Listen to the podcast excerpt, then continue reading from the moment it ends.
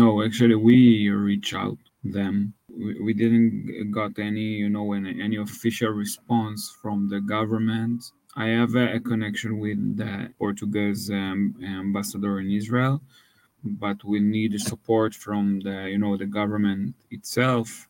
I know that now they are in uh, during um, some uh, situation uh, with the prime minister in Portugal, but we waiting for uh, visiting of uh, foreign minister of Portugal that need to be visit here. יש פצועים? מישהו? משטרה צה"ל!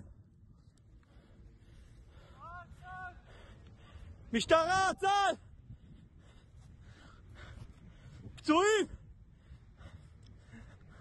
I, I went to the, the location of the of the car uh, where uh, Hamas terrorists shoot, shoot him, shot him, and uh, I have like you know a, a signal um, that he he he been there. I can feel him. I know that he's alive. I know that he's survivor.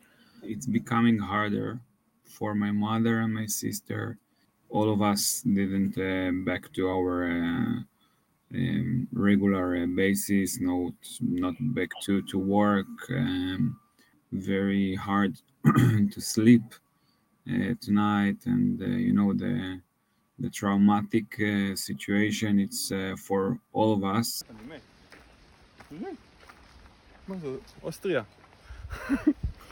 I do everything I can, but I don't know about the, the, operation. I hope that our government and our military doing their job. They are the professional. They have the responsibility to bring them back, and they have the, resp- the responsibility in, in in their hands.